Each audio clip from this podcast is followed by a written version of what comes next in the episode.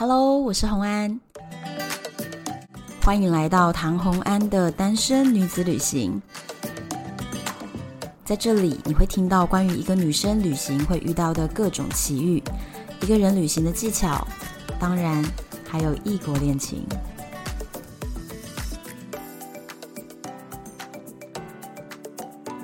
Hello，又回到了旅游的单元。今天是一个我一直非常非常想讲，然后到今天才讲，是由于我必须要找到一个台湾最厉害的葡萄牙的达人。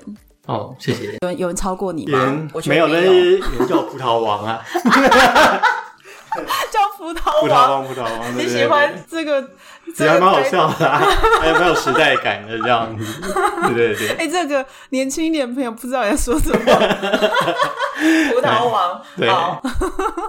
对，因为我我真的觉得台湾没有人超过你了。哦，还可以啊，因为现在话呃，其实我算是葡萄牙旅行或是写作是比较。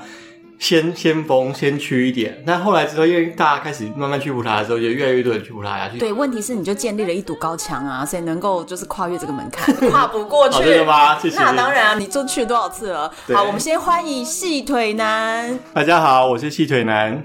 对，真的很高兴，因为要跟你聊葡萄牙的话，就已经是全台湾第一。然后你又去了那么多次，到底去过几次？我去总共去了四次。我从二零一五年第一次去。然后呢，原本只想说，可能只会去一次这辈子，因为可能因为我是旅游记者嘛，嗯，然后我就想说，旅游记者会想要去不同不同的地方，去越多地方，然后去看不同的东西。可是我第一年去之后，觉得哎，这超级无敌爱，然后想说，好吧，那我们再去一年好了。等一下，你第一次去是因为工作还是你自己喜欢？自己去。那其实第一次去很好笑，第一次去其实它的它的起源是我那时候在在前一年我在越南自助旅行的时候，嗯，认识一堆葡萄牙情侣，嗯，然后因为我们就是在同一团的 day tour。嗯，我们就认识了。然后认识完之后呢，然后因为他的女朋友也呃叫做九安娜，他也喜欢拍照，然后所以我们就会一些分享一些拍照心得什么的。然后他们就一直叫我去葡萄牙玩，他们要你去找他。对对对，然后他们就跟我说，哎，可以住我们家，然后然后我们家就是可以看到特如何啊什么，然后啊还还会还会帮我查机票。所以之前就是他们就常常我们会有三方的会议，然后就开始想说，哎，哪边有便宜机票什么什么的，然后怎么样这样，他们就非常热情，然后所以就开启我说，啊，那我一定要去一下，因为你因为你常自助旅行，你也知道说自助旅行就是你会在旅行当中认识很多人，可是那种那那个交情是当下是超级无敌好的。可是你慢慢的可能就是几个月之后就分道扬镳，对对，就淡了，就淡了。对，然后我就想说，那我要赶快把握机会，就先去一下，不然假设你过两年、三年之后，你再跟他说，哎、欸，那我现在可以去喽。他们想说，他已经跟你不熟，想说谁理你啊？他们可能就没那么热情。所以你是会可以有免费住宿嘛？对不对？免费住宿，好好，这个是关键，这是关键，这省了非常多钱。对，所以我那时候就是呃，在他们的极力劝败之下，然后我就觉得，而且我觉得葡萄牙这名字听起来很酷。因为其实台湾很多已经去了西班牙、法国啊、英国啊什么的，可是葡萄牙很少。你第一次去的是几年？呃，二零一五年。我跟你讲，一五年的时候，真的在台湾啊，你在 IG 上想要搜到葡萄牙照片，你基你你不知道关键字你是搜不到的。对，基本上那时候我想要也是要找一些资料嘛，嗯，非常少。然后而且那时候有的旅游书大概是更早，可能是当时在之前，比如说五年、七年的那种很古老的旅游书。现在回头算都十年以上了。对，所以那时候。这可是这反而引起我的另外一个兴趣，因为我觉得没有去、没有人去过的地方，你要去探索。我要去探索，我觉得是蛮有意思的。对，因为可能大家去的地方很多都写过了，或是都已经去过了，那完全比我更近，那我就觉得有点无聊。喜欢探索一个比较未知的地方。对啊，我觉得那个是喜欢自助旅行、比较背包客性格人，我觉得会很喜欢这样子的这种感觉。对，对，所以我就去了葡萄牙。第一次去多少天？第一次我去了大概两个礼拜，快三个礼拜。对，因为我的工作比较自由一点嘛，所以我可以有一一个，我每年都会给自己稍微一个长一点的假期，反正我电脑带着就可以工作，所以我就每年就会有一一年一个一呃一个月是在旅行。对，所以通常去欧洲，然后后来就去葡萄牙。哦，然后后来你隔多久再去第二次？隔多久哦？哦，隔了一年吧，是隔年都去，因为去了太喜欢了，然后我隔年就是。哦，我去第一年是带八月去的，然后那时候超级无敌热，可是我觉得葡萄牙就是要在夏天去，因为葡萄牙就是宁，我就说你宁愿就是被四十度晒到，就是热到热到就是不行，然后总比就是一直下雨，因为它可能是十月多，或是在五月、四月之前会容易下雨，因为它是地中海型气候。对，然后我就觉得，就是葡萄牙就是一个应该去享受阳光的地方。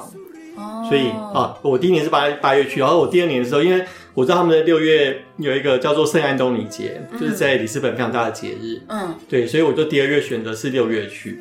就参加 festival，对对对，然后我先讲一下那个 festival 啊。好，对，那 festival 就是呃，其实，在葡萄牙就是每个大城市都会有一个节日，它是用某呃每个城市有一个圣人的的呃呃，就是过世的那个那一天，当做是一个纪念日。然后我的里斯本的话，它就是圣安东尼嘛。嗯，那圣安东尼节呢，大家就可以想象，它其实本来是一个很很像就是。天主教比较宗教性的那种那种纪念日，嗯，那那我本来会以为说，呃，大家可能去那边就是当天就是这种圣歌悠扬啊，大家都是做弥撒什么的，有的没的，但不是，嗯，在里斯本的圣安东尼节呢，基本上就是普呃就是里斯本的中秋节，就全部人都在烤肉，所以他们没有什么。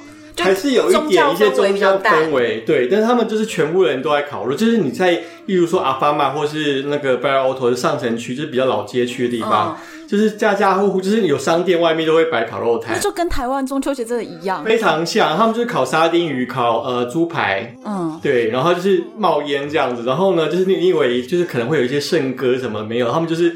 他们会把自己家里的音，就是一些店家会把自己的家里音响搬出来，嗯，然后就放那个，就是就是葡萄牙的舞曲大帝国那种，就是超级嗨，然后就非常大声，然后他们挂一些彩球啊什么，对，然后就非常非常热闹，然后我很享受那样的气氛。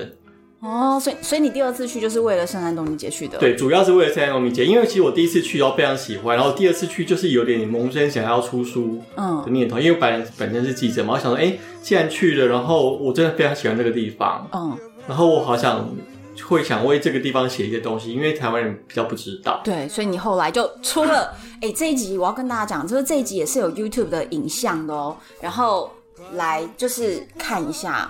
如果你是看 YouTube 版本，你就可以看到了。现在镜头前面的这本书，对，里斯本没落的美感。我跟你讲，细腿男照片非常非常漂亮，因为我是非常爱拍照、爱非常街拍的人，然后拍的非常有风格。对，而且那时候我最出这本书的时候，你刚好出你的俄罗斯。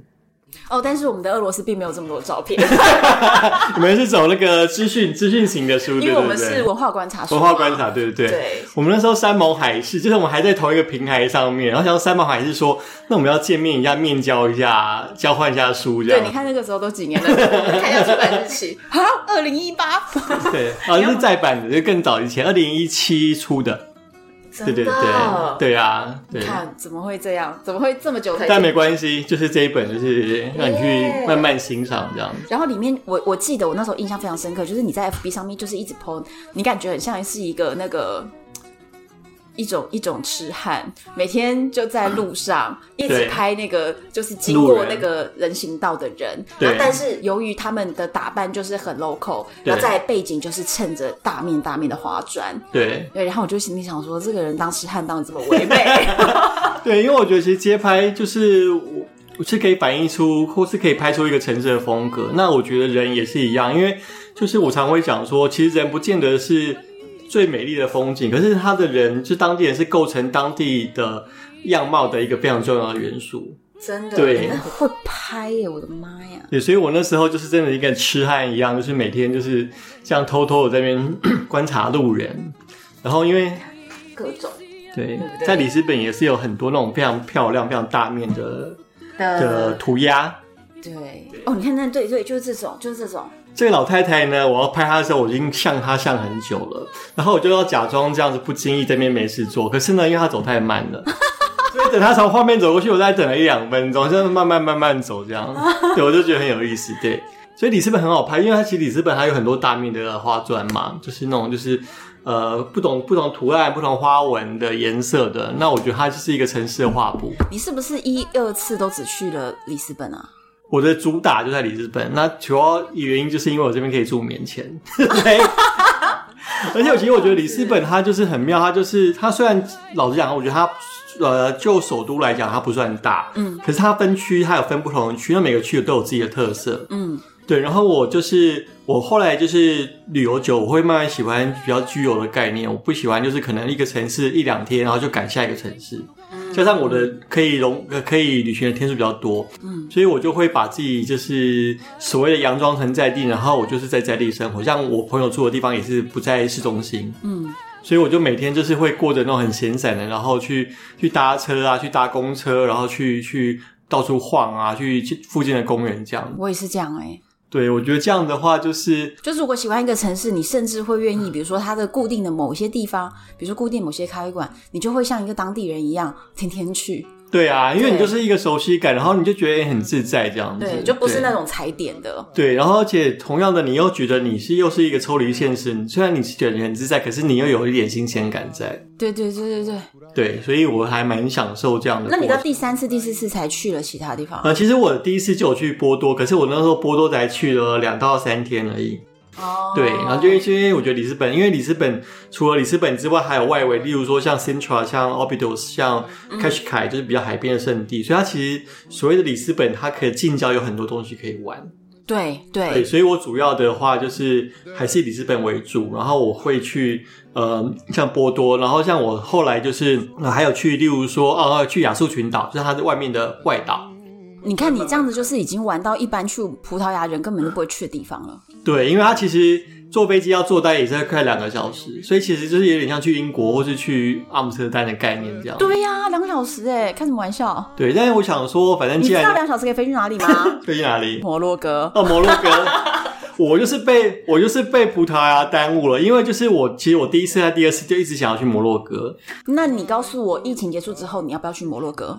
如果我，我现在有录音，好，我会去，但是我可能我要去，例如说我去再回去葡萄牙一个月，然后但是我会留一个礼拜给摩洛哥。不行啊，摩洛哥就是一个至少要十五天的地方。对啊，所以我就说很两难，一周不行。好好好好，两周，因为我看到你拍的照片都很漂亮。两周，好，那你下次你带我去哦，我可以帮你拍那个写真集。对对对，免费免费，就不用再请摄影师。对，等下，哎，等一下，我要介绍一个东西，就是你最近的 FB 上面有在宣传的，就是葡萄的花砖。哦，对，好，拿出来。好，就事情是这样的，就是因为我就是喜欢就拍照嘛，然后我就开始拍一些葡萄牙的花砖。那基本上葡萄牙的花砖，它就是它其实一直是从十五世纪，它原本是那种呃从。呃，中东，然后传到西班牙，然后再传到葡萄牙的。它原本就是属于大家可能比较印象深刻的蓝白石，就是有那种叙事性的。从中东再传到对葡萄牙的，先传到西班牙，然后再传再传到葡萄牙。所谓的中东，你说的就是穆斯林，对，就是摩尔，就是有点像是摩洛哥那边那一带，就是就是北非啊、中东那样子的地方。那你怎么能不去摩洛哥？我拜托你。可是 可是你会发现说，其实摩洛哥的，例如说摩洛哥的那个花砖跟。其实葡萄牙花旦是不一样，对，因为因为穆斯林的文化，它会比较多一些，就是它文化里面和它这个宗教里面需要出现图案。但是我觉得，其实传到了葡萄牙以后，比较多的是自然派的一些花卉的东西。对，而且其实我觉得，呃，像是摩洛哥那边的花砖，很多都是更油亮。然后更更鲜艳一点的，可是你会发现葡萄牙的花砖其实就是彩度比较低，彩度比较低，然后比较稍微朴实一点的，其实你还是有一点不一样的差别，对，风格不太一样。对，这一个好，这一片呢是我在真正的花砖，然后是我在那个女杰市集，在阿巴马的老那个旧城区的市集买来的。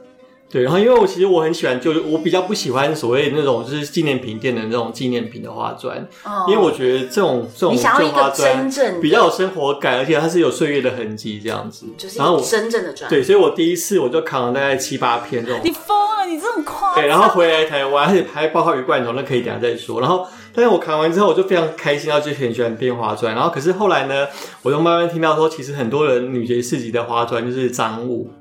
就是卖人家卖的花砖，赃物。对，因为从人家墙上敲下来。对，因为其实本来很多这样的东西，但是因为可能小偷就知道说这个东西可以卖钱的，嗯、所以开始敲就是比较废弃建筑的什么的的砖，就把它敲起来。可是如果它是废弃的，我觉得这个是一个一种资源回收。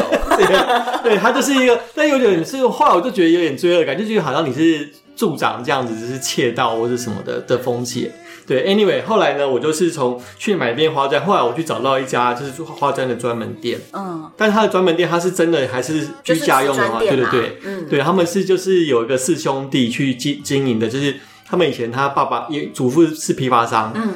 对，然后所以他们去经营了一个花砖店，然后就是传承，然后去，然后去就是去展示，让大家知道花砖的美好，这样，然后可以日常生活也可以使用，而不是只是伴手礼。嗯，然后我去了两两三次吧，我就大概总共又扛了二十几片。回，我以为你扛了一个货柜。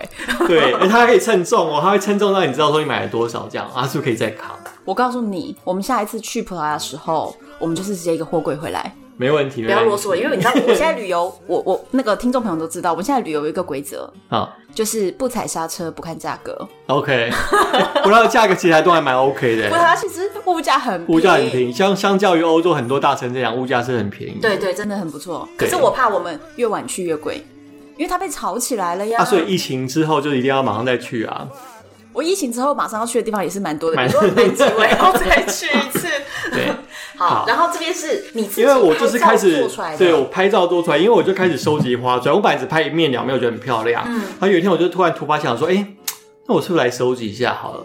所以我于是我就是非常疯狂的，就是每天在在找花砖。但是边逛景点边找花砖，有时候你就是走走时候看到，哎，看到就拍。对，然后看到之后就觉得，哎，那个小巷子里面好像有没有看过的图案，钻进去就钻进去再拍。然后有时候拍到太入神，我就是一直面对墙壁拍嘛。然后后来一回神之后，就旁边有人在看我在干嘛，然后就觉得为什么一个人拿一个单眼相机在拍墙壁这样？对，然后后来就是慢慢收集，然后我我就是现在大概收集了大概两百五十种花砖的图案。哦，对。哎，我问一个，你拍的时候就是会近到拍？一块砖是不是？还是呃，我不会近到拍一块，我可能会拍一小面，就是一组图案。对，我会拍一个远景，然后可能有人的，可是我会拍一个近的细节。哦，所以我们就可以再把它处理，把它拼出来。对对对，所以它这个花是我经经过拍摄之后，然后我去处理，再把它再把它再把它设计出来这样子。对对对，哦、所以它其实它其实一片花砖里面其实还有很不同的小花砖嘛。对，我觉得花砖美丽的地方是它可以被排列组合的，它是一片，但是它可以有四片出来，可以组成不一样的图案。对，它是组合式图案。对对对，然后所以我后来就想说，哎，反正就是我拍那么多东西嘛，然后除了放在网络上让欣赏之外，我是不是可以做成其实日常生活可以用的东西？所以我想说，呃，我就会跟那个我常常配合的英博馆合作，然后我去做了一个这样花砖的杯垫，然后它可以是杯垫，但是也可以是摆设在，例如说墙面上啊，或是画框里面当做一个装饰品的东西。嗯，它可以用途不只是是，例如说放杯子而已这样子。对，然后你出了几款？我现在出了十二片不一样的花色、不一样的风格的东西。哦，对，所以那就要包色啊，就包色，请大家包色，对不对？我跟你讲，我会把大家就是把这个图片放在我的那个就是唐欢的粉丝专业，或者是单身女子旅行的社团里面，就是我在发文的时候，我就会把这东西附上去，然后我会给你们看链接，嗯、然后包含我们今天的这个那个说明栏里面，我会放链接，就是让你们买爆。好，谢谢直播主，不是因为真的很好看，对啊，而且你看这么多这么多款。对，哎，有的人很优雅，哎，它有的。对，它其实其实葡萄牙花砖，我觉得它它特别的地方就是它有不同的，有些是很，例如说植物啊、花草感觉的东西，对。但有些是很几何图案的，对。所以它不是只有一种风格，它有很多不同的风格，而且它随着时代的不同的改变，它有不同的风格的东西。它的，所以我觉得说，我很喜欢它这种自然派的图案，这两个对啊，它就是很多用花草然后植物当灵感的东西。买了。谢谢大家，谢谢大家。哎，真的，马上就变成那个购物，马上变购物平台。对对对对，所以它这边有很多，然后我觉得就是对我来讲也是一件很很好玩的事情。然后我就觉得两百五十片不够，两百五十种不够，就我下次去我还想要挑战更多，因为我还是在网络上看到很多我没有看过的图案。对，我以为我已经我已经。包色，我是已经包色就没有，所以我绝对没有。你开什么玩笑？人家葡萄牙多少年历史？对，所以我下次还要再去拍更多的这样，更多的花砖这样。你很执着哎。对哦，而且我从拍花砖之后，我就想说我要开始收集别的东西。嗯，像在呃里斯本，它有很多公园的角落有一个叫做贩售亭的东西，它非常非常漂亮，它是结合了那种伊斯兰风格的东西，然后跟一些欧洲的，因为它也是从伊斯兰国家传到巴黎，然后再传到葡萄牙。嗯，他的以前那个贩售亭就是。有点像是卖那种烟酒的东西，但现在会卖一些小点心。哦，它有不同的，它每个贩售亭都有自己的特色，不同的颜色啊，不同的装饰。嗯，所以我已经从开始从收集花砖，然后到收集了对收集那个半兽体，然后不一样的我，但那个没有办法那么多，可能收集了十几二十个这样子，对，然后我还收集了那个呃他们的那个露天餐厅的椅子，因为他们的椅子也是不同颜色，可是都是同一个牌子。然后我就去研究那个牌子，全国统一就对了。对，它就是某个某个厂牌，然后因为它就很好做，而且很好收纳，嗯，所以就几乎外面的餐厅都有那个那种椅子，哇。对，就 Gazelle，然后它们就是有不同的颜色。然后我觉得这是呃，因为我很喜欢看城市的细节的东西。嗯，我觉得很多东西其实细细节相较来讲，我觉得它是构成一个城市的元素。嗯，那对我来说，相较会比很多，例如说呃什么名胜古迹啊，很多历史遗产什么的，某些程度上会比我对我来说会更有兴趣。就是你你不只想要那些大的点，你基本会看过，嗯，但是你就还想要收集到你自己发现的很小的精巧的这个文化细节。对，因为我觉得那东西会让我更兴奋。但我看到那些千年万年的，我觉得哎呀就很很壮阔，还是怎么样，我还是会感动。可是我觉得很多小细节的东西是很生活的东西，是对我来说是会会对我也更开心的。对，对，对，对，你觉得就是如果大家想要去葡萄牙玩的话，嗯、你觉得他们要带什么样的心情？好，我觉得就是首先我就觉得带着去享受阳光的心情。就是我刚才讲，葡萄牙真的不要下雨天去，或是不要尽量不要冬天去。所以它干季的时候就夏天嘛？对，因为它其实是地中海型气候。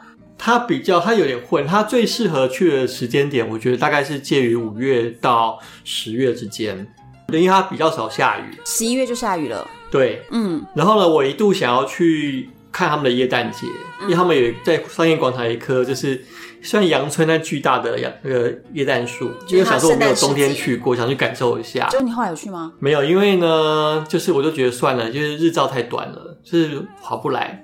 你去欧洲旅行，就是你要想出一个划得来，因为就是欧洲很多地方都是可能是十点才天黑，甚至像俄罗斯嘛，俄罗斯像它有那种永昼。我知道，对，就是真的会真的会很短，比如说下午四点就天黑。因为我，我去北极配了好几次，就是下午四点。对。可是他们晚上没有好玩的吗？难道天黑了就不好玩吗？天黑很好玩，天黑 就好了啊。对啊。到底所以没有可是可是我觉得白天你还是可以逛，可他们天黑可以玩很久啊，所以你白天可以就是。玩，然后你太热，好，好去休息一下，洗个澡，睡一下，然后你在晚上再出来，然后看夕阳什么，然后吃饭什么，就练到十点结束之后，然后你是还是你，如果你还是有体力的话，你可以玩趴。而且他们，我跟你讲，他们的夜店都是十二点之后才热闹，十二点之后才开始热闹。我觉得你下次就是冬天去，我觉得不下雨都行啊。不对，不下雨是。对对对，如果下雪，我觉得不错，好不好？那边基本上是不会下雪啦。除非在很山区，不然基本上他们是不会下雪。这可能，例如说，可能像台北一样，可能几百年或是几十年才会有一次下雪，这样基本基本上是不会下雪。好吧，如果不太下雪的啊，因为它海洋下雪，你干嘛去葡萄牙？下雪你要去就是更雪的地方啊。嗯，对对。总之，我就是我觉得葡萄牙就是一个很很阳光的地方，我觉得很适合去去夏天去。好了，首推五到十月。对，我觉得五到十月是最适合的季节。然后，另外就是因为它物价在相对价是便宜的，所以我觉得在葡萄牙让我很觉得很自在的地方是，你不用去斤斤计较说啊，天啊，我一定我一定超市，我要去超市买三明治回来做三明治，然后我这边要省，也很轻松啊，对对对，对，很轻松。所以你的你当当你我觉得你的。在经济上面，你的预算上面不用到那么拮据的时候，其实你整个人会放松下来，你不用一直计较。葡萄牙的物价，我当时的感觉是跟台北差不多。对，我觉得看东西就是你当然还是会有些，例如说吃餐或者什么，还是会比台呃比台北再贵一点，或台湾再贵一点。例如说，他可能吃一个猪排饭，可能是八到十欧，对，他当然是比台湾。可是，例如说你像喝咖啡。喝咖啡，喝那个比卡就是那种浓缩咖啡，就是甚至可能到零点六欧就可以了。然后一个蛋挞一欧，嗯，所以它其实很多东西酒也是很便宜，嗯，所以它其实很多东西的确是比台湾便宜。对，太好了。而且我我在那边的时候，其实发现它有很多的那个，就是他们说是呃 Chinese market，就是中国的超市，你会觉得很像是呃小北百货那种啊。对，他们就是在一个叫做那个。Martin 就是啊，他在这中间有点忘记名字，但中间他有一个华人超市，因为他那边虽然当时华人还不是那么多，可是一个华人超市。然后当你而且当你长途旅行的时候，你可能过两三个礼拜之后，你就开始想念台湾的食物。对，其实是买得到食材的。对，然后我原本其实我刚开始去，我不知道我都会带泡面，然后我我的必备就是维力炸酱面，嗯，我一定会长途旅游一定带，嗯。然后呢，就是在第二年还是第三年的时候，发现呢那边有卖，而且是台湾，呃，通常都是中国的泡面的。对，但是是台湾的唯一炸酱面。对，而且是台湾唯一只有一包，就是台湾品牌就只有唯一炸酱面。哦，对，然后就啊，天哪，这太棒了，这样。我当时是呃吹风机坏了，嗯，然后他们那个就是我住 Airbnb，然后他就跟我讲说，你就去 Chinese Market 买，那边的电器都超级便宜，就一进去里面就是非常非常多的那个，就直接大陆进来的货，对。可是他就有出那种非常小型旅行用的吹风机什么。嗯就所以，在那边居然买到后来陪伴了我好几年旅行的那种小的吹风机，然后又是国际电压，我就觉得天哪，这也太方便了吧！你知道吗？我第一次去的时候呢，我就忘带洗面乳，嗯，然后我要去买洗面乳，嗯，他们都不知道洗面乳是什么，就是他们就很奇怪，对，就是因为我问了很多家，我连药妆店都去问了，然后我就说我要就 face wash 嘛，嗯，然后他们都不知道，他们就说哈，真的很很纳闷，嗯。然后呢，就是还会有有那个我去药妆店，然后去药局，还有那个还有那个店员给我那个那个什么叫卸妆水啊，对，然后我就觉得说，哎，奇怪，有什么很简单的东西？可是我觉得他们大部分人很多人都是用肥皂来洗的。我觉得在那边常常会有一些很奇怪的事情。如果他们的肥皂就是非常好的那个就是橄榄油去制作的话，嗯、就是比洗面乳还好啊。对，有可能。但是我那时候就觉得很好奇，其实洗面乳这种东西是我们就是。很生活、很在习以为常的东西，可是你现在去那边问他们说要买洗面乳，现在很多地方都没买不到，就觉得他们说不定也没有沐浴乳啊，就还是那块肥皂。肥皂洗吗？可是真的比较健康，好像也是这样子、喔。对对对对，对对对，比较天然，好像是这样。那你觉得，就是我们先先让大家有心理准备，就是你觉得如果有人想要去葡萄牙，你会建议他玩几天？我会觉得哦，要是我当然会玩一个月啦。你不行，拜托，谁有办法跟你这样子？对，但是如果我觉得你可能是你第一次去的话，我会觉得最少还是能够在七天是比较大概能够稍微对葡萄牙一点认识。那你七天只够两个地方，一个就是里斯本，一个是波多，对，然后就没了。可是，一般一般通常能够上班族能够请假的天数很难到那么多嘛，而且。就是好了，我觉得最少十天啦。那十天你会加什么？里斯本跟波多加什么？我觉得里斯本可以待到四天，嗯，然后呢，波多我觉得三天差不多。但是你可以中间，例如说，哦，里斯本的市区我觉得可以三到四天，可是你可以跨一两天到那个 Sintra 嘛，嗯，然后就是山中的那个城堡区这样，所以就就往里斯本郊外发展一下下。对。然后 Obidus 可以一个半天一天，然后或者是你要到你要到波多的途中的时候，你可以那个 Coimbra 去一个大学城，就是他在他在波多的在南边一点一个大学城，那你可以待个一天这样子，那也是一个很棒的地方。我跟你讲，我那个时候去的时候是待了两个礼拜，啊，然后我们一开始在里斯本待了三四天，然后当然里斯本就很棒，嗯，我觉得它其实是一个宝藏城市，就是。我觉得他实际走在里面，你觉得感受到的美好超过广告给你看的。对，有一些地方是广告的很美好，嗯、然后实际去觉得很臭，比如说巴黎，巴黎超臭。对啊，又臭，然后你会觉得它的浪漫存在于电影中，然后实际上就是走在那边的时候会觉得很幻灭，很幻灭，有有这样子的地方。但但是我觉得里斯本是倒过来的，就是影片中拍的，可能你觉得没有那么。夸张的亮点，但是你真正走在里面，啊、就感觉到很多很多细节，对，我就很喜欢。然后后来呢，我们你刚刚说的辛特拉，然后 Obidos 都有去，然后我们是自驾，嗯，然后一路开开开开到波多，哦，一路啊，很棒哎，对，所以我、哦、所以沿路风光都欣赏得到，我觉得这样很很漂亮。对，而且你知道重点是什么吗？我们车上还有一位车神。车神是什么东西？就是他开开车开的好啊，那我们就不用开了嘛。哦，车神，我跟你讲，有听我 podcast 的朋友都知道我在说谁。OK OK，就是。Fashion 葡萄吗？他因为哦，就是.我每次跟他出去，我比如说我们飙北极，也是他大概开了九成的路，然后我是在他快要崩溃的时候就开了一层的路，这样子。我觉得旅行途中就是最好旅伴，就是开车的旅伴，就是会开车。而且由于每次他都他都他负责开车，不管是我们在在北极在哪里，反正然后在约旦都是他开，然后我都是负责暴露，因为我非常会看地图，所以都是我在暴露。然后后来我跟其他的朋友跑去那个纳米比亚的时候，我们要开。开五千公里嘛，然后车上的朋友就大家讲好说，每天的公里数就是除以三，三个人都没有开，啊、然后我就就是分摊的三分之一，一点都没少。然后后来回来的时候，葡萄妈知道我居然在那边开这么多路，她说什么？你开的？她觉得她被坑了。对，装傻装的好。可是葡萄牙，你到底有没有自驾？葡萄牙，呃，我都是因为我有当地朋友。哦，你也是。对，所以而且没有，而且那时候，而且我因为是那时候他好像不太认国际驾，我那时候去他不认我的国际驾照，他还要要干嘛干嘛的，所以。我就没有办法租，而且因为他们呃在欧洲租的话，就是手牌比自牌便宜很多。嗯，因为欧洲人都开手牌嘛，所以自牌的车子少。对，所以所以通常可能就是自牌车要 double 什么的。对，对，所以我所以我后来就是没有特别，而且其实基本上我都是一个人旅行，不像你有伴可以认路什么的。要刚好找，那我就会比较没有安全感，所以我就会找说，例如说，呃，在当地朋友有空的时候。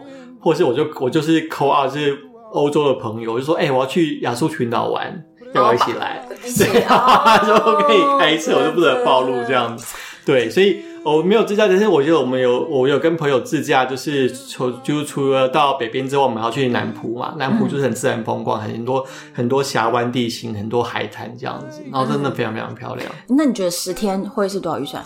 十天会多少预算哦？我觉得通常这种东西很难讲一个。预算，因为常很多人这样问我，呃，shopping 不算，机票不算。那我会觉得说，你就是把，例如说，你可能一天，假设你的一餐，你用十十欧元去估，我觉得算已经可以算你吃的很不错，或者你晚上想吃好一点，就十五二十欧。你用这样子，所以一天，那早餐用多少欧？早餐呢？我觉得早餐三三欧就三欧就差不多了。好，那我就用十二十三十，一天算三十欧啊。对不对？就等于如果完全不对，呃，我觉得一天三十欧，我觉得可以耶。吃，我觉得可以。那住呢？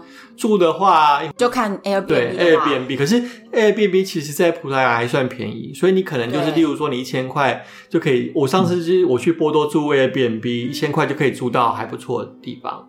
好，所以对，呃，吃一千，这个已经是包很松了，就是晚上可以吃一点大餐的，对不对？然后住宿又在一千块，所以就是一天台币两千块。对。这样去，可能两千两千五差不多这样子。这个这个大概都还有一点余裕，买一点纪念品。对啊，对啊。对，然后然后再加上就是一天台币两千块的预算，然后再加上你的那个机票。对，然后机票，然后 shopping 自己额外加。当时可能是最便宜，可能两万多就有。那是有那是欧洲就是大大大打折嘛，机票是。疫情之后我们不一定。对，疫情之后可能三倍四倍吧。不知道，可是可是，我觉得疫情如果真的过了，我觉得航空公司也会希望可以赶快捞回来。对，所以我会希望航空公司就是请你们跳楼大减价。他们会听到这这一则这这一次吗？我我 send 到他们的那个官网去。好好好。对，所以呃，其实基本上葡萄牙是不会需要太多的预算去。所以所以刚刚你建议的十天，我觉得以之前的飞机票来说，大概五万以内，你可以稍微就是都看到一些东西。就是基对，然后基本的吃喝，我觉得都没有问题。都没问题。那当然，你就是你要 party 或者怎么样。然后你就是就是，你有时候像讲，你可能一杯啤酒或是一杯红酒，可能就是一两欧或是三欧这样的东西。那我觉得就是就是很好花钱在那边，像对我们来台湾人讲，钱是还蛮好花的。对，而且我那个时候是我们有五个人一起去的嘛，所以我们还在那边直接就是 Airbnb 包整层。呃，你们还可以分，对，很爽哎、欸，很爽。所以其实很多人去的话，他就干脆就不住不住青年旅馆。我我我推荐 Airbnb，因为 Airbnb 你会发现他们其实是很有生活品味的，所以那些住宿的点真的是。好漂亮，就是很多很小巧，就是你一走进去就觉得天啊，怎么那么可爱？就是你忍不住要一直拍、一直拍、一直拍那种，很棒。而且现在因为后几年快开始慢慢有更多更多的观光客嘛，嗯、所以他们就开始会去更精心的去布置 Airbnb 的房间这样子，而且品味特好。我跟你讲，真的一定要做 Airbnb，我自己这么认为。对，我觉得那个是还我去过别人 Airbnb 啦，我觉得那是还蛮棒的体验。那你要不要？你要不要？我们疫情结束了之后揪一团？好，可以啊，可以哈，可以啊。我跟你讲，揪团我拿手。好的，好好好，那我们现在要开始教城市喽。好好，我们的城市呢，必访城市一就是你的里斯本，对，就是我的主场，对，你的主场，对。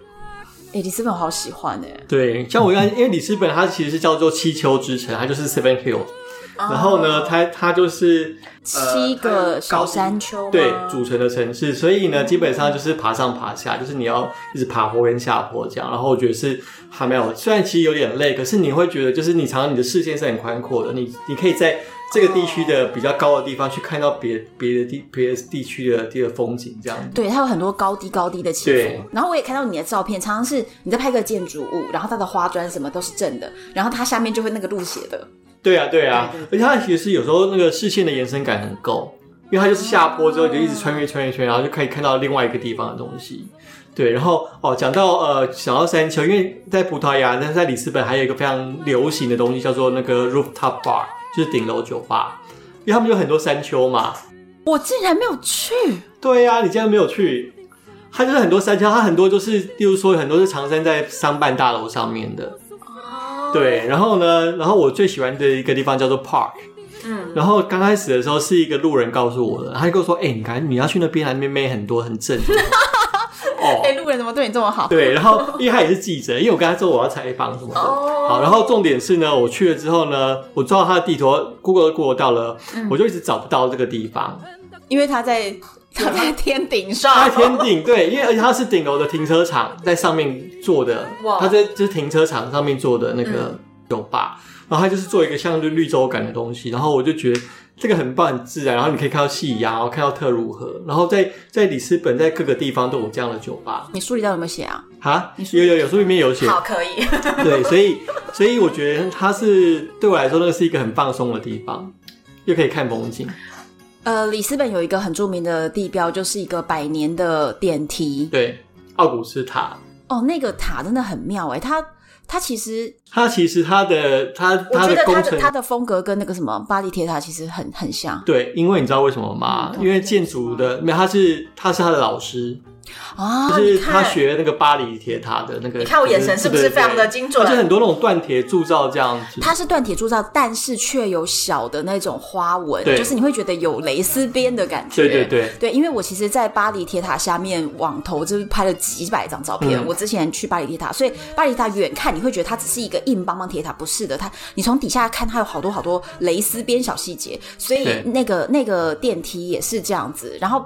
大家这边疯狂排队啊！你有去吗？你有上去吗？呃我第一次有去，而且我觉得那时候，我觉得那是里斯本当时里斯本唯一需要排队的景点。哦。对，然后他就是你要排队，然后你要坐电梯，坐一个老电梯，木造的电梯，然后到顶楼，然后顶楼之后你还要再付个忘记几块两三欧吧。那可以往上爬。去他们的观景平台。那个观景平台真的很不错，就是你看到所有的红屋顶，然后再看到海岸线，海岸线，看到海。它其实是河。哦，那是河。因为特鲁河太大了。就是看起来像是海面，对对对。可是我跟你讲，那个红屋顶哦。你真的会可以让你回想到，就是大航海时代有一些电影或者是卡通，大航海时代当时的屋子也都是红屋顶，我觉得它保留了那个时候的味道。哎，对，就是它，我觉得里斯本就是美的地方，就是你当当你登上登高望远的时候，你就会看到很多那种民宅，然后很多那种红砖瓦的房子，也是像阿巴马那一区，然后那个风景是很很舒服、很自在的，很棒，很棒的地方。然后，然后那个老电梯我很喜欢，因为它就是一个木头制的高。高档老电梯，对对对，他就是，但他排队就是排太久。我后来的那个我的粉丝就跟我讲说，排队排很久，所以看时间点了。排就排啊，台北人 还怕排队吗？不怕排队，对对对，我们是训练过的，好不好？我们整天在台北排队。但是你其实你知道吗？它其实有另外一个通道。嗯，它是可以啊，我知道，对对，上面有一个，然后直接上。可是问题是，我是想要坐那个电梯啊。哦，好吧。因为那个电梯本身也很有趣，就是它它的那个按钮什么的都是那种。它是老电梯，对。然后还有就是像车长就一个人在里面操作这样子，很很妙啊。所以我我我愿意啊，而且我那时候就是一直在开直播啊。嗯，对，所以 我就说我们现在在排队，我们在排队，我们就一直讲一讲。哎，那我跟你讲一个，我有发现一件事情，葡萄牙人对于。入境别人的影像，或或者是不管是照片，或者是 video，他不小心他被拍到变成一个背后灵或入境，他们非常大方，嗯，他们就会在你后面一直比耶或干嘛干嘛，很很兴奋。然后再来是波多，还有另外一个很好笑的事情，就是因为我们用超广角在拍，就是我们希望可以拍到大面的花砖，然后人在中间，嗯、或者是然后我们在取景的时候，那些人你会觉得他们真的很奇怪。我们都我们那时候就一直有一个词叫做波多 style，因为他们的人就是会走走走走到这边发你的拍照，对不对？然后他就跟你距离就这么近，比如说一百公分，嗯，然后他就停了，他想说你在拍吗？那我等你过。可是你。拜托，你到底知不知道啊？就是镜头没有这么窄，我们又不是在拍大头照，所以他在你离一百公分、五十公分的这局，他就停在这边了，然后想说等等你拍好，他要过。嗯，可是他就是一直入镜的。OK，你就你就没有办法就是理解，而且这种是人来人往实在太多了，所以你好不容易劝走了一个，下一个又在这边，所以永永远都是这样。然后再来是他们不但在那边，因为他要等你过，对不对？所以他会看镜头，所以 看你在拍什么。对，对于我喜欢街拍来讲，我觉得还不错哎，这是一个很微妙的那个。所以这件很好笑。所以我那时候就是拍那些东西的时候，就是总是有一大堆路人在入境，到最后我们就说没关系，就拍，就拍，我们就跟这些莫名其妙路人拍。因为我觉得其实葡萄牙人对我来讲，因为我在那边认识一些葡萄牙人嘛，然后我觉得他们。很妙，其实他我觉得葡萄牙人的性格，他不像，我觉得他跟台湾人蛮像的。然后他不像，例如说西班牙人是一个，或是意大利人是比较更外放一点的。因为我觉得他其实他们也是。穷过苦过，所以他们很多其实是很内敛的。他们是友善，可是他不会像一开始就哎、欸、，Hello my friend，、哦、没有没有自来嗨，对，没有自来嗨。哦，但是其实很，但是如果当他跟你熟了，当他知道你喜欢这片土地，喜欢那个地方的时候，他就会试出他的他的友善。我真的喜欢那个土地，我想去那边买，买一个土地，买一个土地，我很想去那里住，好不好？对啊，那边喜欢的，那边真的很不错。那那除了百年电梯，你还有推荐里斯本有没有什么必访 行程？里斯本啊，我先讲一个必做的事情好了，必做的事情就是搭黄色电车嘛，就是经典的二十八路黄色电车。我跟你讲，你知道我多疯狂吗？就是我把它，我在我在去之前，我把它的每一站停点全部都已经先查好了，OK，所以我知道它的每一个站是在哪一个位置上。嗯然后再来，他大家都会在起始站等，对不对？可是起始站他一站只让只呃，就是一台电车，他只让座位坐满，不给人上去站。嗯、因为如果我全部这一台车都塞得满满满，那下面就没有。那他到第二站都已经上不去人了，对不对？那问题是我们大家在那边等那个座位，一台车座位也不多，可能才十五二十。嗯，二三十个，二十吧，但也不多。嗯，对，不多。那所以就变成大排长龙，那是不是至少排两三百人呢？嗯，哎、欸，这就是另一个要排队的地方了，两三百人。对。然后我们就在这边觉得说，那真的太久，真的太久了。结果后来我就心生一计，嗯，我就想说，那我就去第二站等。嗯，所以我你去第二站，你是不是可以马上上去你就站票？OK，站就站啊，至少你是在。没有办法在窗边坐，哎，我觉得对我来讲啦，跟每个人不一样。对我来讲，我觉得坐电。坐电车就是要贪图在窗边可以拍照的位置，因为窗边你的就是很像坐云霄飞车，就很有临场感啊。你知道我们还怎样吗？我们还看到一大堆人，就是在那个中间有一些坡的时候，就会有当地的一些年轻人就会顺便扒在地上。对，我们也去扒了，就没逃票的行为，就对，很 local。我跟你讲，而且重点是那些人很妙，因为呃，在其他地方还好，可是当你进入阿巴马的时候，它很多巷子超级无比窄。对，我跟你讲。然后我就有在网络上搜到一张照片，是在那个最窄最窄的巷子，是那个那个房，你知道那旁边只剩下两边各五十公分就要贴墙了的那种地方。我有我有拍到那个那个。对，然后我就寻找那个地方啊，因为因为其实并没有人说那个就在那边，所以我们就一路在坐坐坐坐的时候就在那边看说应该是这，然后等到下一站下来的时候，我们就往回跑跑到这地方，嗯，然后我们就在那边一直等，就是为了要拍照，然后我们有几个女生要轮流拍，对不对？拍拍拍，你知道我们轮流这边摆 pose 拍，拍到每一台电车经过这边就缓慢停下来，让你拍好了，他再开走。OK，贴心贴心贴心，然后再来是拍到，因为他们就是比如说同一条路线，比如说有三个司机轮流，就是一直一直在循环开嘛。嗯。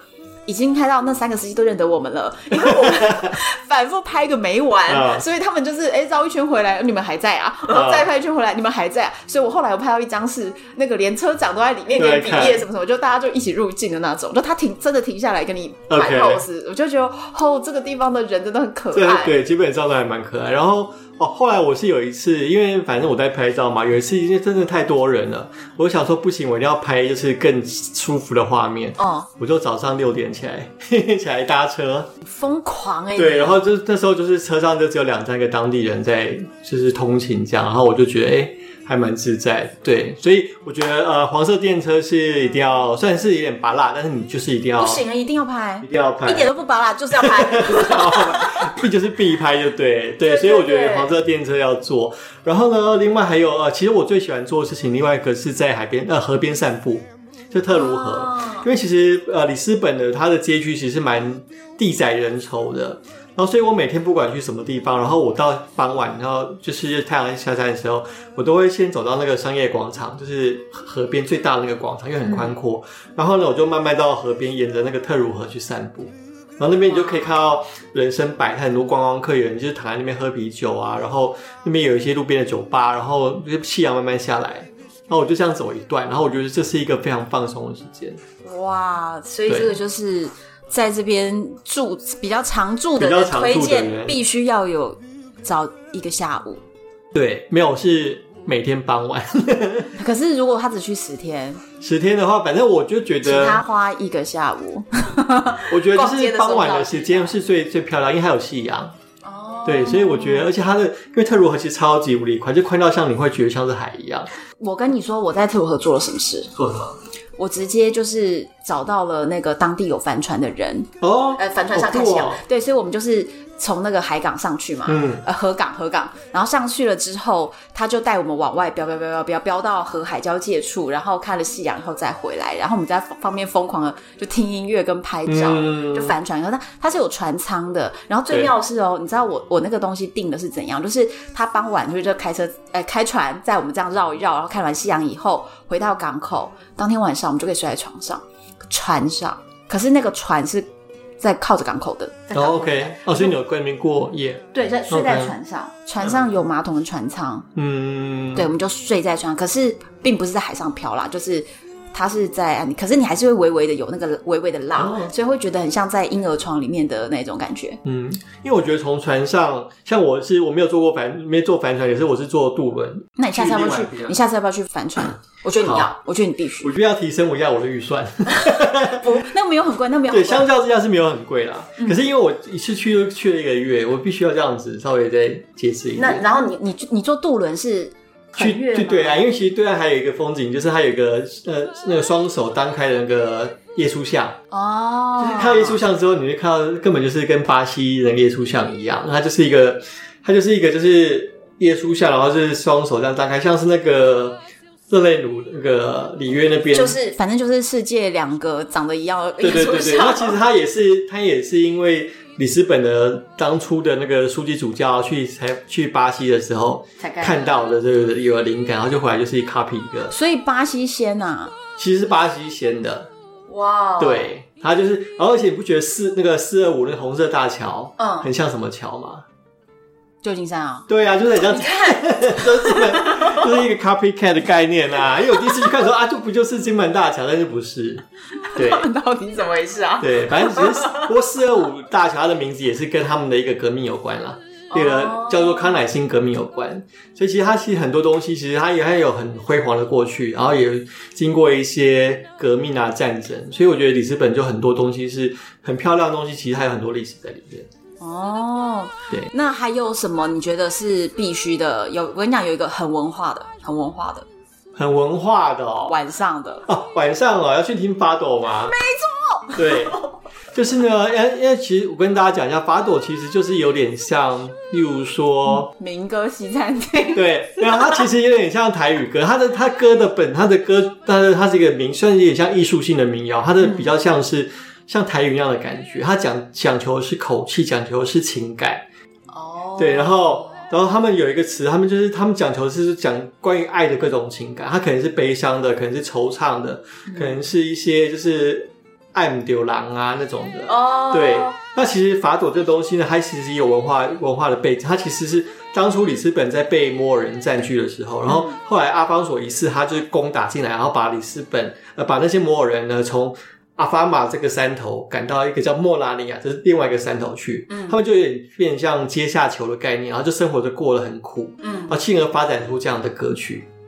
哦，就是当时抒发情绪，抒发情绪，他可能就是说，例如说，可能老公去跑船啊，或是家里不得，就是很穷啊，然后生活不得志，就是类似这样的的那种方向，然后慢慢的就是开始进化成加了一些非洲的音律，加了一些巴西的那种歌词的情调，这样，然后就变成他们特殊一种音乐。对对，然后我觉得他就是你去葡萄牙，就是呃，主要在里斯本，我觉得去可以非常可以做一个体验。其实它那个就是一定要定位才有，然后它是晚餐的时候会唱歌，对，所以其实为什么我刚刚说民歌西餐，你就有点是你晚上去订了一餐吃饭嘛，那你在吃饭的时候，它就会在餐厅里面有一个角落，其实甚至说不上是舞台，几乎没有舞台，它就没有舞台，呃，有几个，比如说呃大提琴。对，跟小提琴，他们就是有呃有一个女伶或是男生，他通常就穿黑色衣服，嗯、因为他们就是像像那个法朵之母，哎，法朵女王叫做艾玛利亚之子。那、嗯、艾玛利亚呢，这她也是一个传奇性的人物，她就是在一九二几年那时候出生，然后大概在一九四五零年是非常红的。她红的程度，我觉得我觉得称为她就是法朵界的江蕙。哦，oh. 对，他就是无人不知，无人不晓。他的歌就是就是世人这样传唱，然后甚至他死掉的时候呢，就国殇三天。天哪，就很厉害。对，然后那总之呢，反正就是去听法朵的时候，他大家都会穿黑色的衣服。然后他们还有一个特别的，oh. 呃，十二弦的那个梨形的吉他，对对对，法朵吉他。对，然后通常他们就是小小小班制，然后小小乐团这样子。然后他们到了大概到十点之后，他们就关灯，然后开始呃，餐厅开始点蜡烛。对。然后就开始唱歌，然后那个穿透力就是好的法朵的那个歌声，它穿透力是很强，而且它刚好搭是暗暗的嘛，就不会有被一些视觉上的干扰。对，因为它的穿透力很强。你是你虽然你听不懂歌词，可是你会觉得你就去全身起鸡皮疙瘩。对，因为因为它就是很感动这样子。对，所以我我我觉得大家一定要去。对，因为他那个真的就是你你反正你就吃了饭，然后再去听，而且那个就是很有文化内涵的一个行程。对，然后很舒服，然后就是记得要晚，因为其实现在因为很观光的关系，所以现在开始连白天都有法朵了，或是其实六七点，啊、因为他就是有些观光客可能就是是佛观光客，对对对。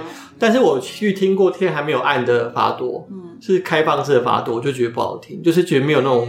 味道不对，味道不对，因为他真的是晚上就就点了蜡烛，然后在那边听，然后位置很很挤，那个地方位置非常非常挤，然后他们又在一个很挤的几几乎没走到地方，然后又塞了几个人在那边弹唱。对，因为他们就是有传统的小餐馆，他们甚至称为叫 Fado House，就是专门也是像民歌西餐厅，可是小型的。嗯，然后他们可能有几张桌子，然后可能就是。他们他通常在外面会写招牌，写 Fado House，或者有一些弹唱的那种图案这样子。对，所以我觉得那个小的反正反而就是越小，它就是会有一种味味道。我觉得是反而是是很棒，这可以查得到。对对对，对 Fado 对。然后我觉得去里斯本还要做的就是，它可能你有各处都可以看到很多的大型的涂鸦壁画。嗯，那我觉得这是在，因为我刚刚出去葡萄牙的时候，我就其实我是为了它的老灵魂去的，为了花砖，为了很。那种 abandoned 那种就是很破旧的房子，可是我去的时候会发现，其实他们很多艺术的形式出来，很多大型的街头壁画，然后有有两个是很文化的可以看的，一个叫做 Hills，它就它的壁画跟其他它的涂鸦跟很多人不一样的是，它不是用喷漆的，嗯，而是它是把那个墙面去凿，哦，去凿然后去腐蚀，用这样去作画，把它当成一个大型雕塑，对。对，它是凿那个墙面，然后去腐蚀，然后去版，就像版画的概念，然后去做成可能人像啊，或是头像这样子。哇对，然后第二个是叫做那个博达罗二世，然后它的特色呢，它是比较是立体的，它是用很多回收的东西，就是说破轮胎啊、破了废弃的什么窗呃车门什么的各种废弃物去做雕塑，然后去做墙面雕塑，然后去做成一个各种的动物啊图案，对对对，拼贴上去的。哦对，这个如果有去过呃葡萄牙的人，或去过里斯本的人，应该都有看过这样的东西。那是最特别特别的。我觉得他们可能没有注意到，就是这两个是大家应该要流行的。嗯，我觉得他因为他的风格很特别，然后而且他就是他是很反思可能现在的，就是说唯物主义或是过度消费这样，其实他是有些意涵在。所以我觉得这东西是还蛮蛮特别。我觉得在在里斯本，尤其是有个很多这样的东西。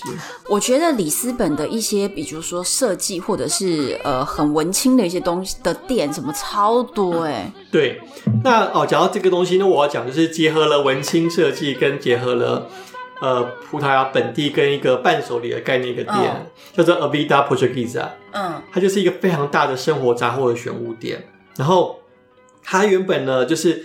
他原本的选物呢，就是他原本的创办人，他也是一个记者，嗯，然后他在采访了一些老店家、老品牌的时候，就发现，因为随着时代的改变，然后就是这些老品牌或老老东西开始凋零，开始开始可能就是停产或怎么样，他就觉得很可惜，他就开始去去收集，收集完就变选物，选完他自己开了一个选物店，嗯，然后去做这样的东西，所以就是他把。葡萄牙有文化的一些东西，全部都收罗在一起。对，而且它就，而且是呃，可能生活用品都有，可能有，就是说鱼罐头啊，有地板清洁剂啊，有有书啊，有织品啊，就各式各样都有。然后开的非常大，而且非常非常漂亮，有设计感。这种零食，我觉得它价钱是非常合理的。哇，它就是。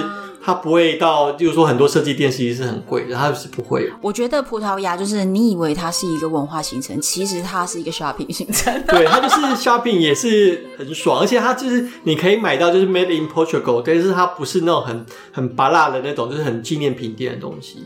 对我，我其实，在那边觉得好好逛哦。对，所以我就扛了很多，又扛了很多橄榄油啊，葡萄牙橄榄油，或是葡萄牙的瓷盘啊，就是有各种的东西。然后我就反正我就每次去都会扛一些回来这样。那你一定有扛那个啊，葡萄牙特色的罐头，鱼罐头一定要扛，在这里。对。这这个这个，你看，这个是最最漂亮的，还有包装特别，这长得很可爱。其实它也它它一般的就已经非常可爱了，对。但是它还有专门纪念品店的那种，对，它就是有葡萄牙呃鱼罐头专门店，对。然后呢，它就各式五花八门，因为其实呃葡萄牙的时候，在因为它那个地理位置的关系，它一方面它的渔产非常丰盛，那再来的话，它因为在二次大战的时候呢，它就是。需要很多那种像罐头可以就是常备储备的东西嘛，嗯、所以它的鱼罐头的产业非常非常盛行。所以每个渔港其实还有它有自己的品牌，对，有不同的风格，有的还有专门是 for 海钓，就是自然生态什么海钓的这样子。然后就是葡萄牙就是有很不同的呃鱼罐头店，然后它有各式各样，就是琳琅满目这样子，像花砖店一样，就是。很大，就是比较像花砖一样的感觉。对，真的很多很多，而且它就是有不同的设计，它的设计其实都很好看。然后那时候真的超想嘛，对，就是搬个搬一个货柜回来。然后那时候我，你人家批货，我什么都想这样，对，我什么都想。对，然后那时候我第一次去的时候呢，因为你就是很容易陷入选择障碍。对。对，然后呢，我就会那时候我就我突然我的小撇步就会我就会跑去找一个看起来就是感觉上可能跟我品味差不多，跟我喜就是年纪又什么样都差不多，或是更更年轻一点，我就问他说：“哎，那你有没有推荐什么？或是我先我会先问说你们这边最热卖的是哪几款？”他就跟我推荐完之后，那我就说：“那你自己最喜欢什么？最推荐什么？”然后呢，就是有一个店员很好笑，他就是。推荐完之后，他就偷偷跟我讲，因为因为他可能有，例如说有油渍的，有番茄的，有辣味的，对对对，然后有什么呃橄榄油的啦，有呃水煮的，嗯，然后那时候店员就跟我偷偷跟我讲说，水煮的不要买，因为水煮的很难吃，他可能是更适合做别的料理，他不适合直接这样吃，或直接配面包吃，对。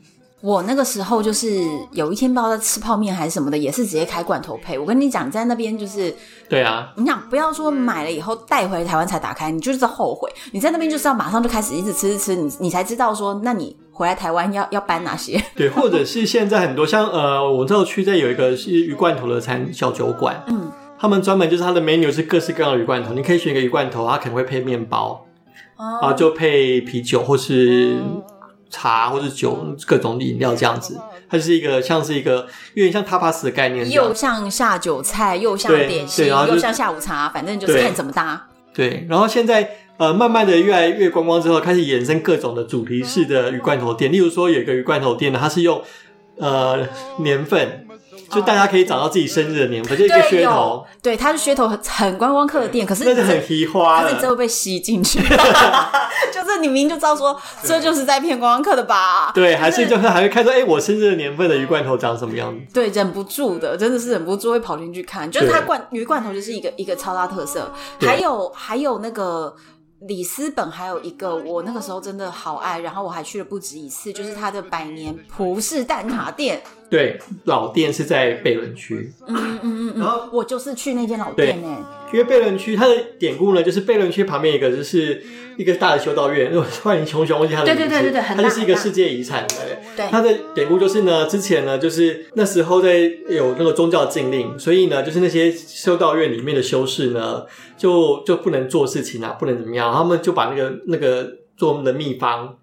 就卖给了他旁边的那个炼油厂、甘蔗油厂的一个老板。嗯，哦，所以他的创始店是在那个修道院的旁边。旁边，对。对，然后他的命，他的听说好像就是一天可以卖出四万颗蛋。我跟你讲，超夸张，而且他其实那个店面看起来不大，然后。也是要排队，你还说只有电梯要排队？我告诉你，很多地方都是要排队的。没有，我跟你讲，那时候呢，我就非常聪明，因为我就问在地人，嗯，在地人就跟我讲一个桥片，因为它的入口它其实有左右两边，对，右边是排队区，通常是外带的。对，其实我跟你讲，你要认真看，它门口其实有写，他就说他们里面有五个区域都有座位，而且可能有五百个座位，就它的座位超级多，嗯，所以呢，不要傻傻在门口排，你就是要进去。然后我们就往里面走，就发现。哇靠！里面那几百个座位有空的，就是可能空的座位就有两百个。对啊，你就从旁边的小小入口进去，你就你，你就钻进去对了，你就是不要管排队的人。对，然后我那时候呢，就是一进去之后呢，反正反正我觉得，如果你想外带，你就先不管；如果外带人很多，你就是排去内用，然后内用吃两颗之后再外带。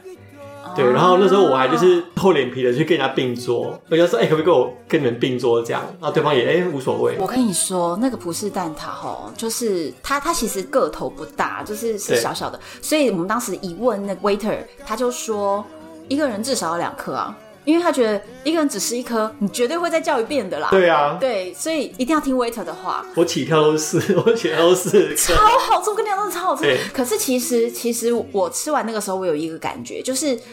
我觉得肯德基的葡式蛋挞其实还原的差不多，哎，就是我觉得肯德基的。嗯葡式蛋挞并没有太让人失望，所以你去到那边你会发现说，哎、欸，比肯德基好一些些，但是肯德基的也不差。对，我觉得味道算是相近的，因为我觉得就是所谓的葡式蛋挞跟台式蛋挞的差别，就是葡式蛋挞的东西呢，它其实它的外皮、它的饼皮是有点像可颂那种，对，有点像可颂，像千层派这样是一样一片一片的。对，尤其是呃蛋挞的始祖店更是这样子。然后理想的蛋挞呢，那卡斯达酱要要要烤的有点焦黄感，有点焦焦的味。焦焦要有一小区块都要焦黑感。对，然后好的蛋挞其实它冷掉之后呢，还是很好吃。我跟你讲，就是真的很好吃。我现在讲到这，我就好去吃哦。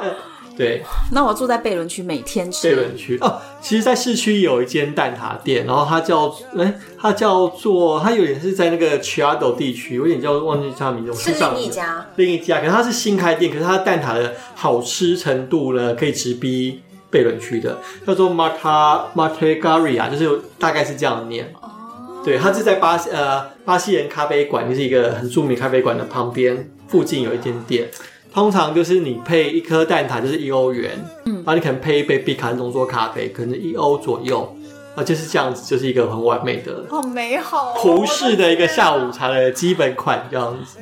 我现在好想吃哦。对，而葡萄蛋，因为葡萄蛋挞他们甚至他们有一个名叫做修道院甜点的一个概念。嗯，他们就是因为呢，当初很多修士修女呢，他们为了将那个衣服把领子将弄得挺，嗯，他们去取那些蛋白去将那些领子，哦，然后呢，他们就把蛋黄拿去做甜点。所以有各种的所谓的修道院甜点这样子，所以葡萄牙呢就是一个非常喜欢吃咸又喜欢吃甜的地方，很多的甜点店，好吃啊！而且葡萄牙的甜点是好吃的，是合我们口味的。对，它当然也是有很多很甜的，可是我觉得就是不管怎么样，你去那边就是你除了吃甜点之外，你就要配咖啡哦。想要咖啡，所谓的 Bica B I C K 是他们的浓缩咖啡特有的名字。对，那喝起来跟 Espresso。我觉得差不多，但是因为他们有一个名字，就是当初我讲的那个巴西人咖啡馆是给老字号的嘛。当初他们进了巴西的咖啡豆的时候呢，发现太苦了，嗯，所以呢，他们就会在招牌上面写说加点糖喝，对，就请加点糖，类似这样的意思。然后它取其字首就是 B I C K，就是说 Bica。就是要加点糖的意思啦。对，哦，因为因为我跟你讲，其实真正在意大利也是、欸，哎，就是 espresso 其实一杯超浓缩出来，他们会直接小茶匙嘛，那个糖就直接加一个尖尖的小茶匙倒进去。嗯、可是你要想哦，espresso 其实只有九十 ml，是一个很小杯的东西，然后就加一大糖匙。然后你知道要怎么喝吗？就是稍微晃它一下，然后其实你你想也知道，根本都还没溶解，对不对？这个时候你就要一干而净，对，你把它干了，然后它底下就有一大堆就是湿湿的糖都 还沉在底下，就让它在那，就是这么喝。你知道内行就这么喝。而且呢，葡萄牙人喝咖啡呢，跟台湾人喝手摇饮一样。规矩很多，因为他们咖啡有分，例如说，因为台湾有是什么半糖、三三分糖、少甜，什么半少冰什么的。那在葡萄牙呢，喝咖啡呢是有分，例如说，它要是呃第一次萃取的，然后第二次萃取的，然后呢奶多一点，然后奶少一点，奶三分奶。其实他们真的有一个 menu，我看过，因为我朋友带我去，还可以这样，有 menu 就有各，而且每个都是有不同的单字。对，所以他们可能是有二十二十个这样让你选，所以很容易陷入选择障碍。所以台湾人最常去的就是说，呃，可能去吃比卡浓缩咖啡之外，那个叫咖捞，然后就是所谓的咖啡牛奶。嗯，它而且它不是用玻璃，它不是用咖啡杯装，它是用呃玻璃瓶，就是透明的玻璃杯装，就是比较像是咖啡牛奶的概念。就是台湾人就是如果你不知道该怎么点的话，因为根本就看不懂嘛。可是我跟你讲，其实没，其实没有关系，你就还是一样跟他说 cappuccino 或 latte 或 espresso，你就照讲，他还是会给。刚开始的时候，你可能比较晚去。刚开始的时候，我去讲 latte 的时候，都没人知道。甚至就有人，就是我去讲说我要 latte，他就拿了一杯 Bica，拿了一杯牛奶给我。哦。对。但是我觉得后来可能越来越多人观光客之后，他们就会知道，对，因为他们说法不是不是这样子。对。可是如果去呃比较观光的店，他们还是听得懂。对对对对。因为。可能太多观光客如此骚扰他们了。对啊，对，对哦，而且其实葡萄牙人的英文还不错。我刚开始去的时候有点还有点担心，说因为会不会可能西班牙人英文比较好，葡萄牙人就是可能因为比较不是那么热门的地方或什么的。嗯、但其实我觉得葡萄牙在你在葡萄牙其实用基本的呃英文沟通是没有问题的，而且除非是像你跟很很年纪很大的人，不然跟一般店员或者一般人年轻人沟通是，我觉得甚至会比西班牙人。更更好一点，我觉得没什么问题啦，因为因为呃，反正现在我们大家就是只要买买到了 SIM 卡之后，啊、对，你就直接 Google Translate 就可以帮助你了。对，对，对，对，对，对，我觉得这个应该是没问题。可是美食还有很多很厉害的。美食呢，其实我的首选呢就是海鲜炖饭。嗯，对，因为海鲜炖饭呢，大家可能比较多人吃的可能是呃那个西班牙的拍啊那种的。对，平就是西班牙最习惯吃的那种。对，可是呢，呃，葡萄牙的海鲜炖饭，我会称之它为就是海产米，就是海产粥的概念。它是像正像粥一样，然后它可能是用它用番茄酱，然后用很多香料，嗯，然后跟跟很多甲壳类虾蟹啊，嗯，然后跟生米下去煮，然后加一些可能大蒜，然后一些呃，还有可能会加一些白酒，嗯，去煮，然后煮成像一个很粥的概念。然后呢，当你就是你台湾人，你在国外旅游久之后呢，你就会觉得想要就是会有思乡的吃的东西，而且是对，对。然后你当当你吃到海鲜炖饭的时候，突然觉得回到台南，对，你就会觉得哦，天哪，就是暖心又暖胃。因为其实有很多，而且很多欧洲国家的东西，连晚餐都是冷的嘛，对对对，是冷的，嗯，或者他们的汤也是冷的，很多冷盘，嗯、对，所以海鲜炖饭就是我觉得它是一个非常符合台湾人口味，然后又非常 rich 的东西，然后。滋味非常浓厚的东西，所以我觉得那个是我的最大的首选。那各家都有吗？基本上都有。它应该算是一个很多餐厅都。对，可是可能每家做东做法不一样。那有些除了是海鲜之外，有些又专门推出呃里面都是放放章鱼的啊，或是放什么的都不一样。可是基本上海鲜炖饭就是就差不多是。不过像是在葡萄牙，它的分量都还蛮大的，它可能一锅的分量是两到三人。嗯。但是我通常都自己嗑掉一锅，因为就是。太享太享受，对对对对对，哦、对。然后另外一个要吃的就是鳕鱼，鳕鱼，对，因为葡萄牙是呃全世界最大的鳕鱼消费国。那他们当初呢，就是渔民去北海，就是呃纽芬湾那边捕鱼的时候，回来之后，就是因为路途很长嘛，对，对他们就会把鳕鱼去盐，用盐去腌。嗯，呃，如果你去超市，你会看到很多一片一片那种非常厚的这样子。呃，白色的那种就是鳕鱼排。你回去之后，如果你自己料理，其实你要去泡水泡了两天，哈把盐分洗掉。这也太麻烦了吧？对，如果你是在自己做啦，对，然后呢，当你去餐厅那就不用这样子。然后其实葡萄牙人他们很自豪的，就是说他们有呃一千零一种料理鳕鱼的方式。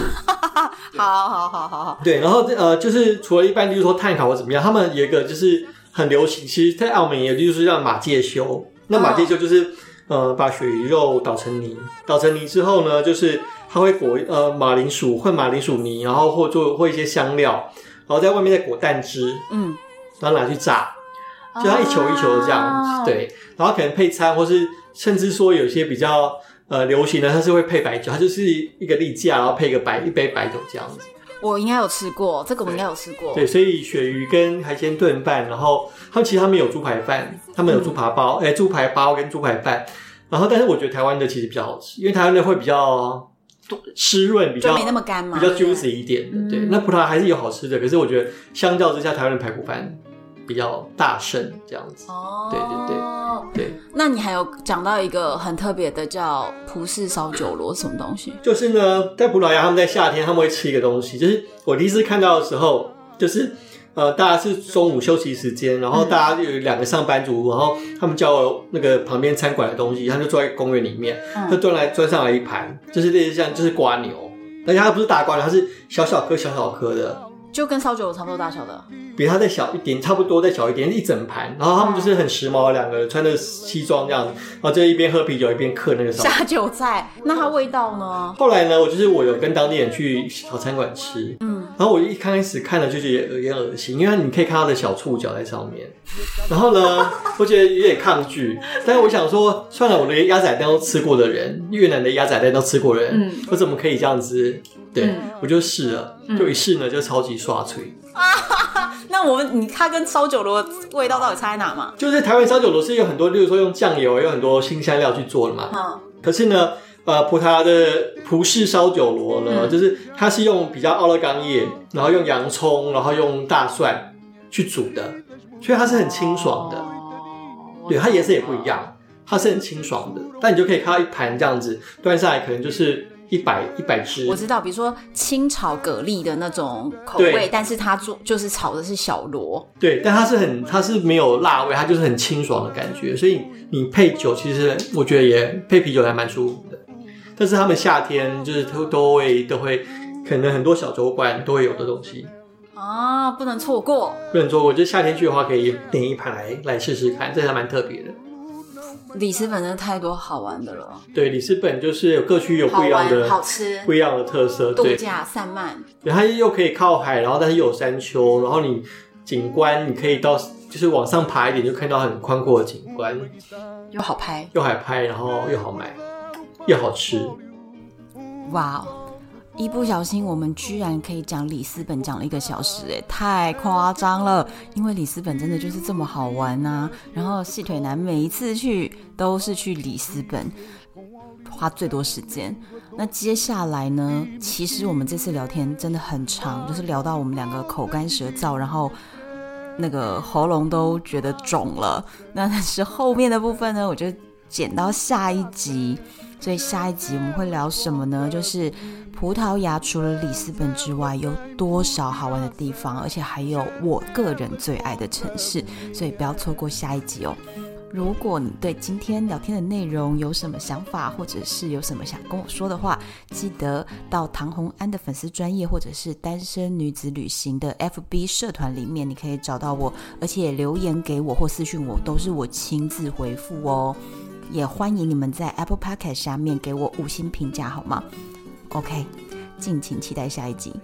我是洪安，拜拜。